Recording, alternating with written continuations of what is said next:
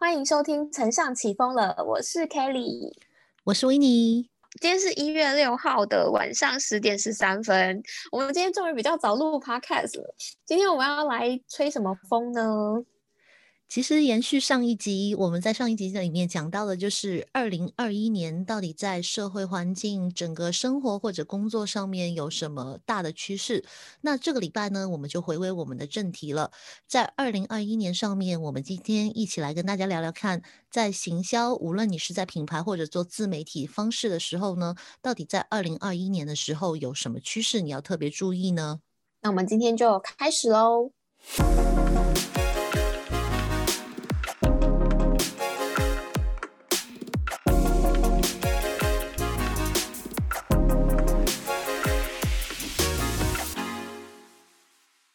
上一集我们是聊疫情对于我们今年二零二一年的后疫情时代的影响嘛？那我们今天就接着来聊说，在这个后疫情时代，我们在行销上面呢，会有哪一些是会影响到我们自媒体跟就是品牌端的趋势？那我们总共今天会聊五个重点，我们自己都觉得 好像有点太多了，没关系，那我们就慢慢聊，轻松聊。首先就让维尼跟我们分享第一个。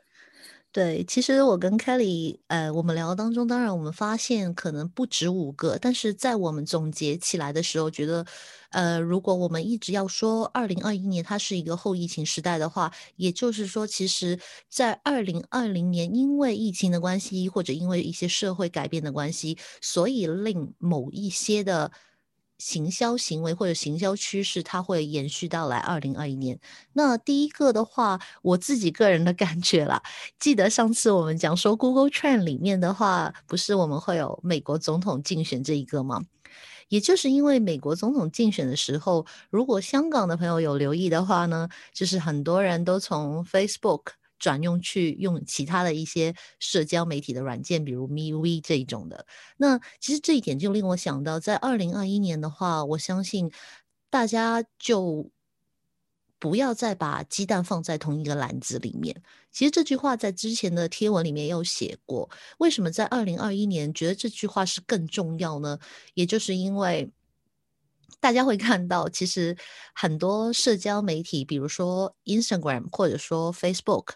他们都有自己可能演算法或者广告系统等等这一点的。如果当你只有一个社交平台去经营你的自媒体或者品牌的时候，那如果当这一个自媒体它发生了什么问题，又或者说你的一些嗯，比如你的 page。被人家集结的时候，那到底要怎么办呢？其实这个好像也有点例子，在二零二零二零年年底的时候吧，就我记得，无论香港还是台湾的话，都有一些这样的例子存在，是不是？对，而且我我其实对于这个我真的还蛮有感触的，因为我的账号是大概一千五百追踪者左右嘛，在 IG 上，然后我觉得非常有感触，是因为在二零二零下半年，IG 的演算法非常的多变，Facebook 就不用说了嘛，Facebook 演算法自然触及率很低，不是一天两天的事，一千多个人追踪，没什么人按赞，也不是一两两三天的事，这是这是来自你代理商的怒吼好吗？没有，我这个是我自媒体的，因为我我代理商我根本不 care，因为我我的广告预算非常的多，但是自媒体我根本就没有钱投广告，应该说。我可以投广告，但是你不会想要就是一直去投广告嘛？而且投广告的触及率也越来越低哦。所以你就会觉得 说，就算你在二零二零年你是成功的人，就是可能你在二零二零年达到了几万多人追踪好了，但是在二零二一年你是非常有可能因为平台的演算法，然后可能就让你一系。从成功者掉下来，就是你会非常的失落，因为你的红利会掉的可能会很快，因为越来越多人进这个市场了。那当你竞争者越多，如果你越来越没有差异化的话，那很明显的你自己的嗯回应的状况跟互动率一定会往下掉。所以其实有蛮多人都会跟我聊说，哦，最近就是越来越没有发文动力。我自己非常懂这种感觉，因为就是因为我们把鸡蛋放在同一个篮子里，所以你今天的成功可能明天就没了，就是一夕之间就消失了。尤其更像是你刚刚讲到的，有些人可能账号被骇客害走。我记得之前是几百万人追踪的 Instagramer，然后他就一夕之间账号就没了，他也不知道怎么去找到他原本的追踪者，他就是整个完全。不知道该怎么办呢？我就觉得这个东西就是太可怕了。没错，因为香港也有一个插画家，就是在二零二零年的好像十二月的时候吧，我没有忘记的话，其实他 Facebook 粉专有蛮多追踪者的，然后突然之间就是起床的时候就发现有个不认识的男人就在他的 Facebook 专粉专里面就是开始发文。而且那个我觉得很扯的一件事是什么呢？然后他还在那里讲说：“对，求求你们不要走，我也只是希望有一个粉砖，我也是从别人那里买过来的，类似这样。”他有什么困难啊？就是你就盗用别人账号，你还那边求求你们不要走，我傻眼。对，就就蛮好笑的。虽然最后有解决了，但是我觉得这件事情其实我们在就是说，在我们广告界或者说代理商界的话，就大家开始都会变得很小心。比如说，他会小心到可能我们管理员不止几个人，而是要多再多加几个人进去，就以防万一到时候真的被拿走的话，最起码你还有人在里面可以做到，就可以有多个申诉管道跟安全的保密机制。其实我们在代理商圈，就是其实都会做多加的管理跟防备。对，但是如果你有留意的话呢，好像。不知道在什么时候，就是有一天，好像虾皮也有发生过这件事情哎。对，其实还蛮多的啦，就是有很多这种类似层出不穷的自然的状况。那我觉得有一个比较大的重点在，就是二零二一年的话。大家可能就无论是自媒体或者是品牌端啊，我觉得都可以去思考说，要怎么样让你的内容可以发挥重效。比方说，我有一个内容，它在 Facebook 假设达成了爆款，我是不是可以把这样的模式换一个方式，然后放到 IG 上？因为一个内容它的诞生，它都是需要有很多时间的嘛，就是时间成本非常的高。对。那假设像，比方说我产一篇 IG 的贴文好了，这篇贴文有没有可能可以？换个形式放到我的部落格上，或者是放到可能 Facebook 粉砖上之类，就是它可以去达成它的总效，不要让这一个只能发挥一次的效应。因为现在有一个更大趋势是说。因为平台越来越多，消费者的旅程越来越破碎。消费者的旅程破碎，就是说他可能会在不同的接触点，我们说 touch point 嘛，他会在 touch point，对，他可能在以前是在电视，现在可能是在网络上，网络上又可以分很多平台，比方说我们现在的 podcast，或者是在 YouTube。也或者是在平面平面杂志啊，或者是 I G Facebook 上面很多很多，还有很多的接触点，你你不会知道说这个消费者到底会在哪一个接触点上，某一天他就被你打到了。所以假设你只有一个平台，那它的接触点就会少很多。所以我觉得以自媒体人来说，最符合时间效益的就是你要让你的内容可以达成重效，就是让它可以在。除了在 IG 上或者是在 Facebook 上，就是可以换个形式去表现这一个内容。对，非常同意。但是同时间这件事情非常的矛盾，你知道吗？嗯，就是有很多人其实也有问说，嗯，那我可不可以像你刚刚讲说，我其实一个内容可以在不同的平台发布，它不是不可以，但是你必须要换成那个平台喜欢的形式，这一点非常重要。因为我看到太多的就是直接，比如说把 Facebook。一片一个可能呃图片直接放过去 IG，然后还把头卡掉了之类的，有没有？因为我不知道你有没有看过这种，是蛮多这种会出现的，因为他们可能是觉得啊很方便，我就直接放上去什么的。那我觉得这一块也要想一想，就是呃，一定你要去适合回这一个平台的特性，因为现在老实说，平台越来越多，但是不同的平台始终。它就是不同的人存在，对，就是像 Facebook，它可能就是会比较吸引到一些喜欢看长文、比较深论，或者是容易。被疯狂转传的嘛，因为它转传非常容易，很快就可以代表就分享到你的墙上去，代表你的言论。就它的模式是不太一样的啦。就是大家虽然说一个同一个内容，但是你我们需要去思考说它要怎么换一个形式，在不同的平台呈现。那因为 Facebook 它有它有一个功能是它可以直接投广到 IG 上面嘛，有时候可能大家也要注意说，就是 Facebook 广告直接投过来，它会不会有一些。配置不符合的状况，因为之前其实也是有看过，说哎投广 告过来就完全不知所云。然后我记得好像是他投了一个就征稿的广告，然后结果他投呃现实动态过来吧，他是 link 到 Facebook 的 Messenger，然后你进 Messenger Messenger 之后完全没有引导，我就想说，那我要怎么去投稿你的东西？Hello，就是我还要私讯你说真奖办法什么的，你不觉得很怪吗？就是他的广告就等于投了没有用啊。所以其实，在第一点里面，我觉得刚刚我们有讲说几个重点嘛。第一就是多平台的发布，就不要在同一个平台里面去作为你的唯一的方法。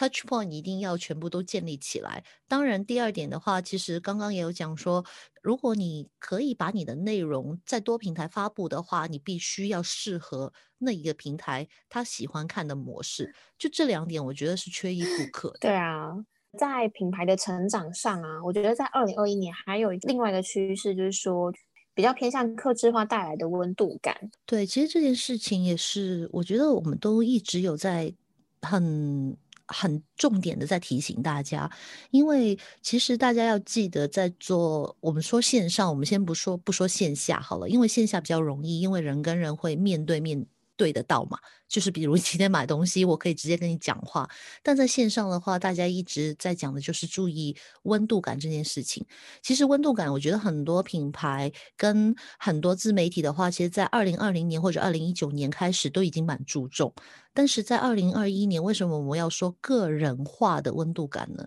就是因为如果你的温度感只是在前面让大家看完之后就走的话，这可能还不够。因为消费者 越来越聪明，他们越来越希望得到一些个人化的服务。就我举个，我举个简单例子好了。我先不说品牌，我就说我们，就是我跟你两个都有在做我们的 IG 嘛。其实我们的 IG 从很早开始，就算有人去 DM 我们的话，我们很多时候就除了用文字的回答，我们会直接用讲话的方式去回答对方。然后我得到的回应，其实一开始我没有想到那么多。一开始我感觉就是因为蛮懒的嘛，就想说 用语音比较快。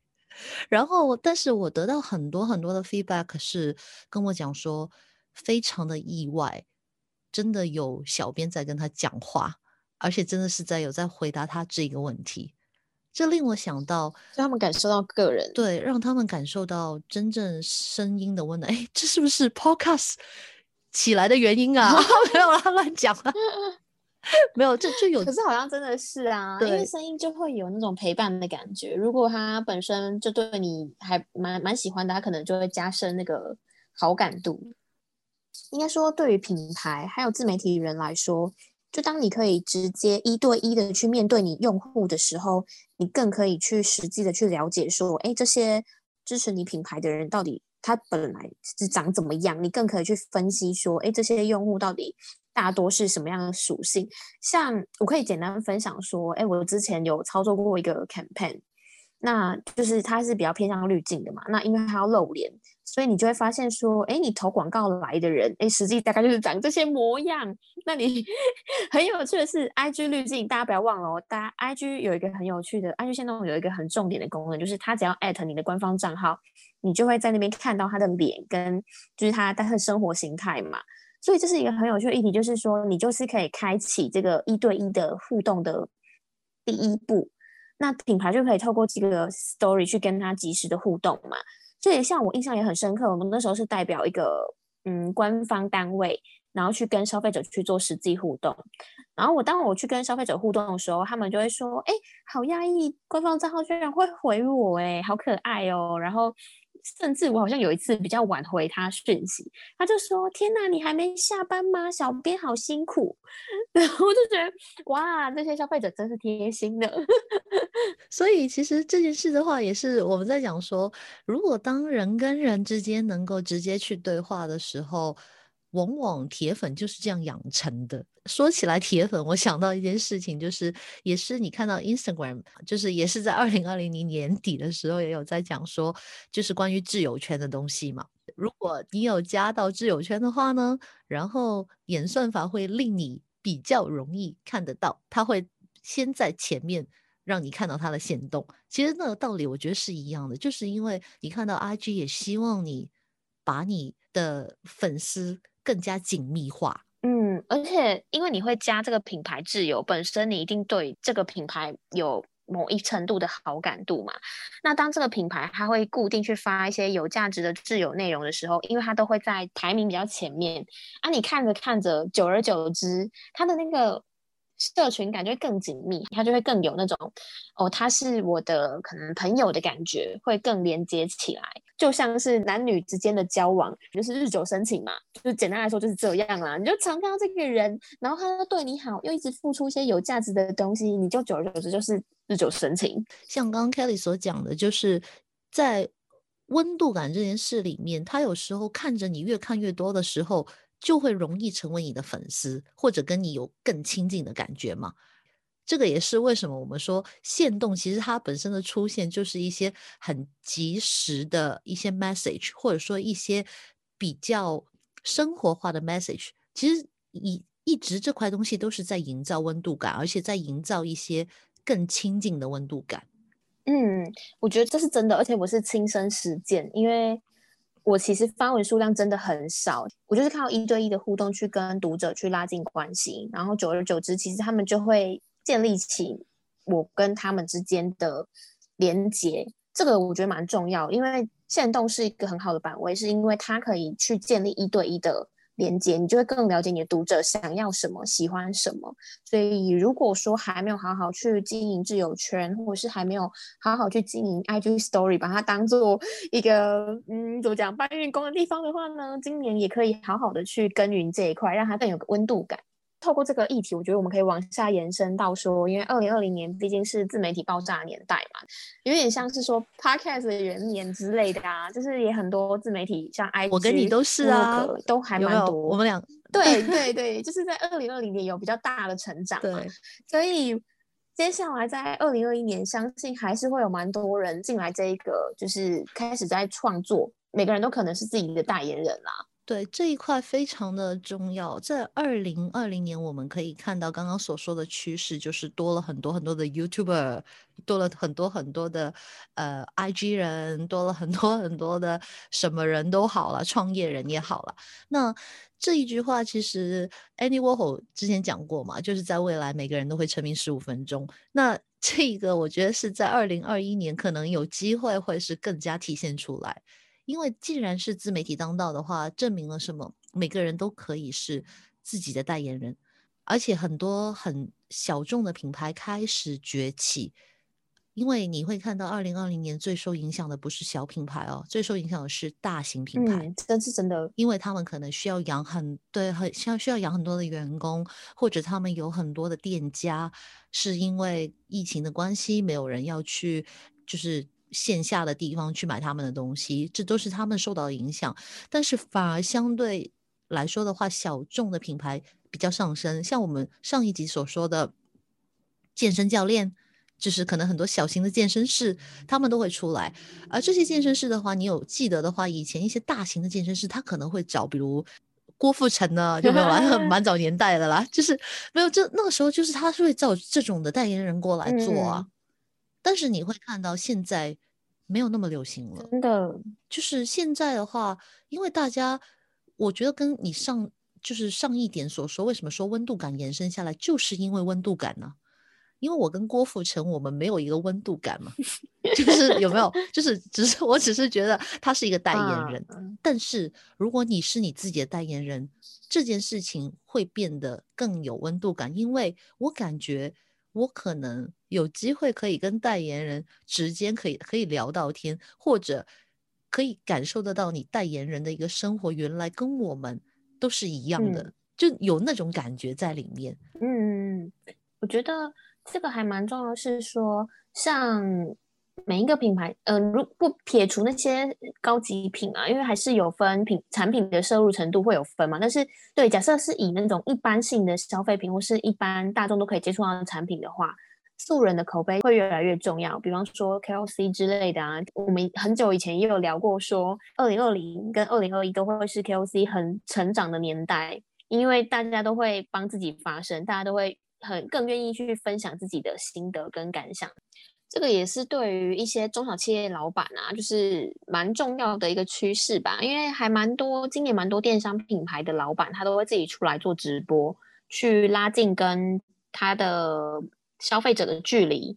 像是因为他自己老板嘛，他出来介绍产品，跟他说哦，这个工厂在哪里什么之类的，哦，大家都觉得说，哎，还蛮亲民，然后又有信任感，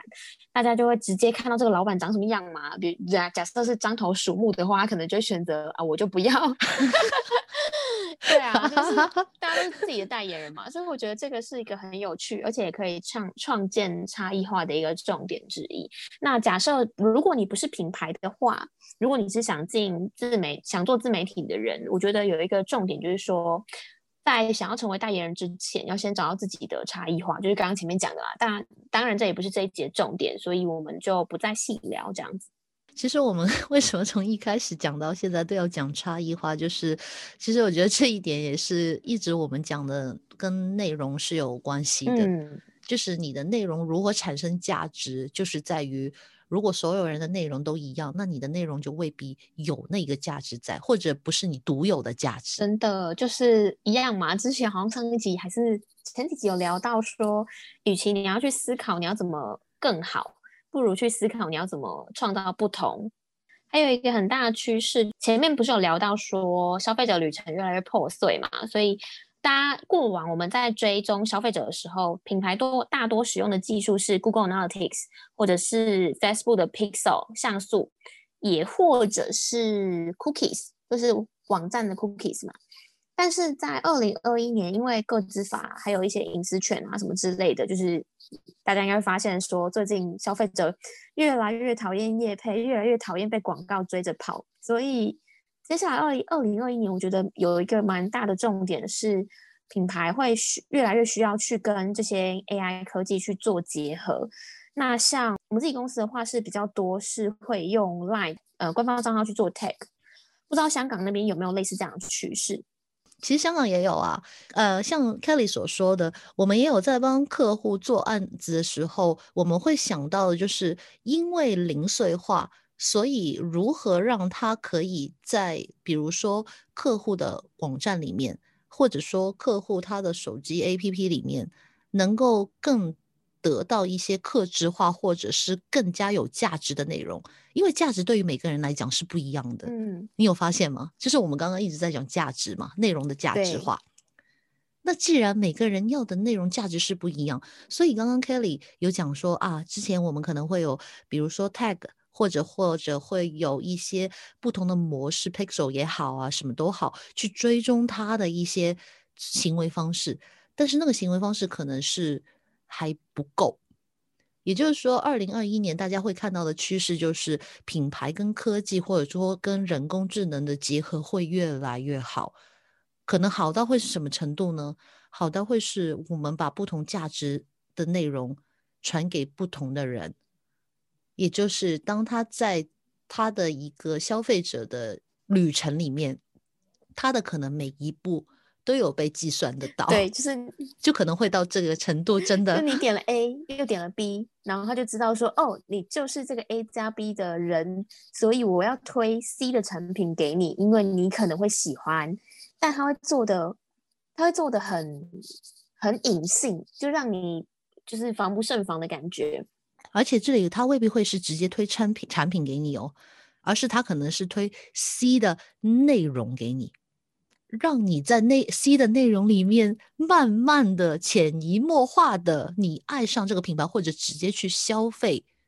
对，这才是最恐怖的。这个就是在台湾有一些中小企业的品牌的内容形象做的蛮好的，像现在可能现在可能不一定是中小企业，他们是绿藤生机，他们就是以做内容形象起家的，就是他会透过很多，比方说换季保养啊，或者是很多跟他们家产品有一点关联度的。又跟他们家品牌精神有一点关联度的内容，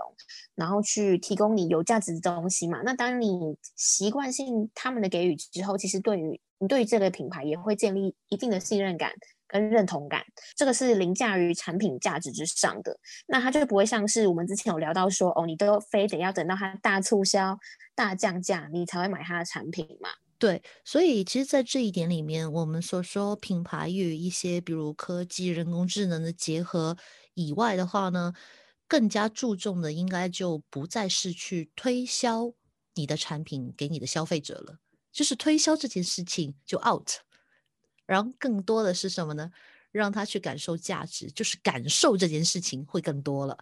嗯，感受它这个品牌给你的内容是什么，也就是从 outbound marketing 到 inbound marketing 的年代来了，就是有越来越这个这个东西已已经被提好几年了，但是我觉得对，在接下来一定会越来越重要。那你到底要在这个内容的过程中，你要怎么去知道说这些消费者到底有没有看，到底有没有他们他们的行为是什么，跟科技的结合就会非常的重要。对于自媒体人来说，也不用太。想说哦，我又没有这些资源去做科技的结合。其实大家没有不用想那么多，因为 EDM 就是你可以做的工具。就是你去做 EDM 的时候，你也可以去把这些名单去做分类。比方说，你可能有 A 内容，你有 B 内容，你可以去做针对名单去做分类。这些就是跟科技的结合。所以你应该更加就是跟我们第二点所提到的，什么叫做克制化或者个人化的温度感这一块要去做连接。所以在这一块。品牌跟科技的结合，其实跟之前我们讲到的，它也是一个延续。没错，这是真的。其实大家如果有仔细听的话，应该可以发现，说我们都是一个串一个，然后往下。所以我们要要来到今天最后一个要跟大家分享的第五个重点，就是二零二一年还有一个很重要，就是体验行销。因为二二零二一是后疫情时代嘛，大家基本上还是比较偏向足不出户，在家里比较多。那所以说，你要怎么在家里可以去让品牌怎么去做体验行销这件事情，就会非常重要。那体验行销就是结合科技的话，比方说 AR 或 VR 的应用，这些在二零二一年其实是一个蛮大的指标。对，没有错。所以你会看到，我忘记是大英博物馆还是什么，包括香港，其实今年有很多场的呃展览会，或者说一些店家，他们都直接去做了一些线上的展览，就是让别人去直接看得到它。结果有店家发现哦，就是原来做线上的会比线下的。人数多太多，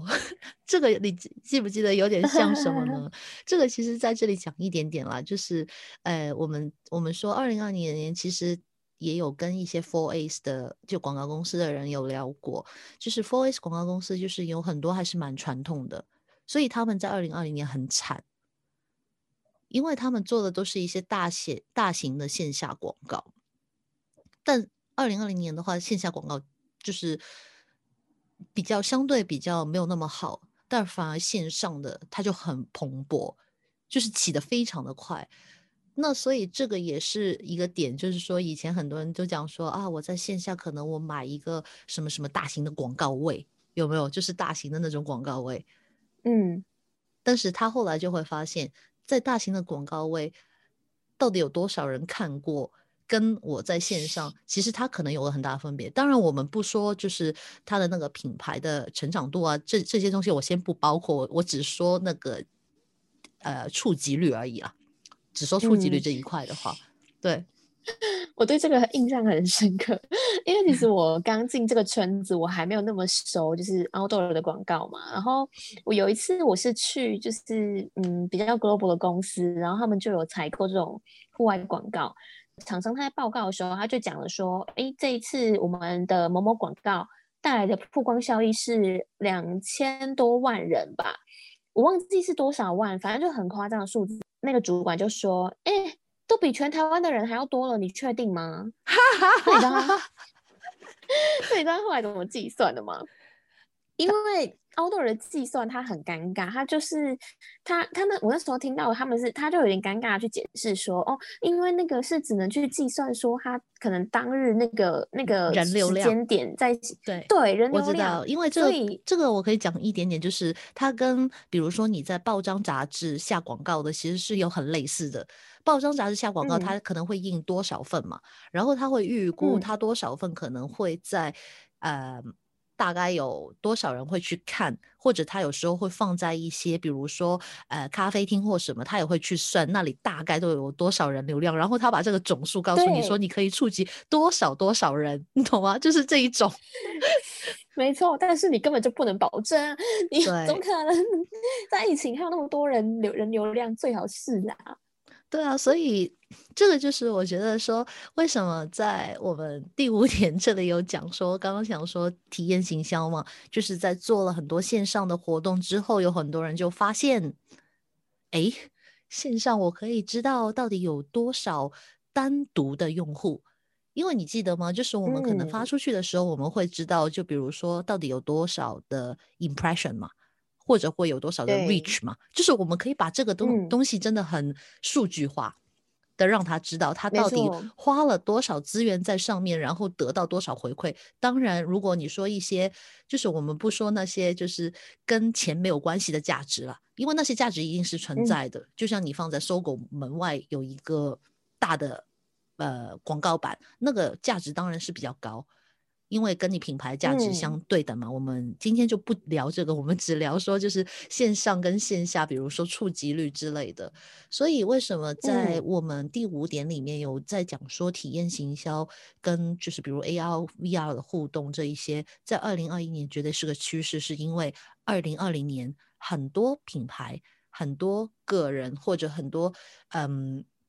一些不同的生意好了，他们都有尝试过这件事。然后，当你尝试了之后，你会发现，诶，它比你想象中来的可以更进一步的去尝试。嗯，就是你要怎么在线上，然后让大家可以感受到这个品牌，接触到你，就是让他可以做无感体验，这个都是很有趣也值得思考的议题。因为就是现在线下，嗯，现在的趋势嘛，就是而且我觉得很有趣的是，当大家一做过线上之后。他就会像瑞凡一样回不去了，因为他就会发现说，获取的成本好像真的比可能线下还要再低，那他就会更愿意去投资更多资源。我跟你讲哦，我游哥就是其实讲这一点的时候，因为也有一个真实的案例，就我们刚刚在做的一个案例，我们从二零二零年年底开始做，是一家英国的公司。嗯，就英国的老牌公司，然后他当时就找了一个 Four S 的公关公司，帮他们出一些呃，比如新闻稿或者出几份香港很很有名的报纸，英文报纸跟中文报纸。嗯，对，就大概可能他们的话，他们的就是那个消费可能一共出了比如六份报纸好了，他可能用了大概三十万港币。嗯，对，然后。结果出完之后，就是还是没有任何人认识他们这家公司，因为这家公司想来香港办业务了。对对，那个是在找我们之前出就发生的事情。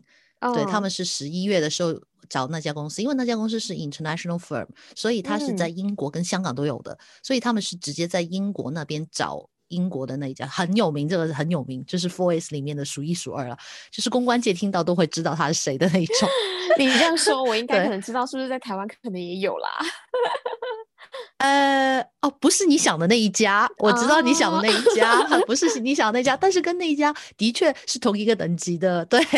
哦，然后，然后后来呢？他们就是就找到我们，我们公司嘛。然后我们就是帮他做做数码化的行销嘛。然后他就会发现，哇，好夸张哦！就是可能差不多价钱，或者是便宜一半的价钱，他可以直接看得到人数，跟直接看得到他的，就是有谁对这件事情有兴趣。因为你知道，我们都一直有在做，比如说 retargeting 也好，或者或者什么都好，而且它的服务，我们怎么让那些人在线上可以体验得到？嗯嗯，对，就跟你报纸有没有，就只是介绍一下你公司，那个差别就很很大很大。对，我觉得，对，我们今天也不是要聊说一定要去舍弃实体的呃 outdoor 的广告，我觉得不是这个意思，但我觉得是在说资源。资源有限的情况下，你要怎么去做投资跟分配，跟就是经过这一次的洗礼，对，没有错。而且我跟你讲，因为我们给了他一个提议，为什么呢？因为我们会觉得说，老牌的公司他们喜欢用就是这样的呃公关公司，我觉得是很 OK 的。而我觉得更更加我想象的是什么呢？是线上跟线下可以互相合作。举个简单例子好了，比如他在报纸里面可能写一份。一份，比如说 editorial，就是他们的那个可能介绍的版面，或者是对，摆一个这样的版面在那里。那你可以在那个版面里面，可能有一个 QR code，或者有一个东西让他一照的时候，他可能有 AR 或者 VR 的互动，嗯，那个感觉就直接不一样了。所以我意思跟你的是一样，就是我们在二零二一年的时候，我不是要你去舍弃所有线下的东西。当然，如果你的就是 budget 有限的话，你可以先选择线上，然后在线下。对，但是如果你说我我很充裕的话，或者我两个都想做的话，我觉得是没有任何冲突的，而是怎么能够把线上跟线下两件事情，或者跟科技跟体验去结合，这个才是个重点。对，就是前面第一个也有讲嘛，就是你要怎么去达到不同平台的纵效，这个也是品牌可以去考虑的一个重点之一。好啦，那我们今天洋洋洒洒，我们也聊了蛮久的。我们今天呢，总共聊了五个重点。第一个就是鸡蛋不要放在同一个篮子里嘛。那我们要想思考是说，我们要去思考说，同一份内容要怎么样针对不同平台的特性，然后让它可以去达成内容的纵效，让这个时间成本可以发挥它的比较高度的价值。那第二个呢，就是个人化的温度感，你要怎么去规划一些客制化的回复，然后去养成自己的铁粉圈。第三件重点呢，就是现在是一个自媒体当道的年代，每个人都可能是你自己的代言人。品牌呢，可以去养成自己的 KOC 的铁粉，但是如果你要成为一个 KOC 的话，我们也要去找到自己的差异化在哪边。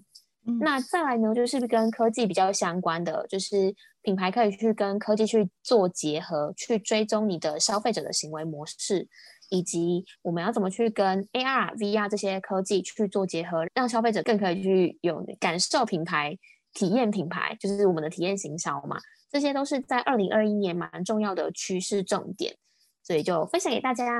对，也希望在二零二一年。大家可以更好为自己设计一个目标吧。对我觉得，无论是自媒体跟品牌都好，把目标设置的短一点。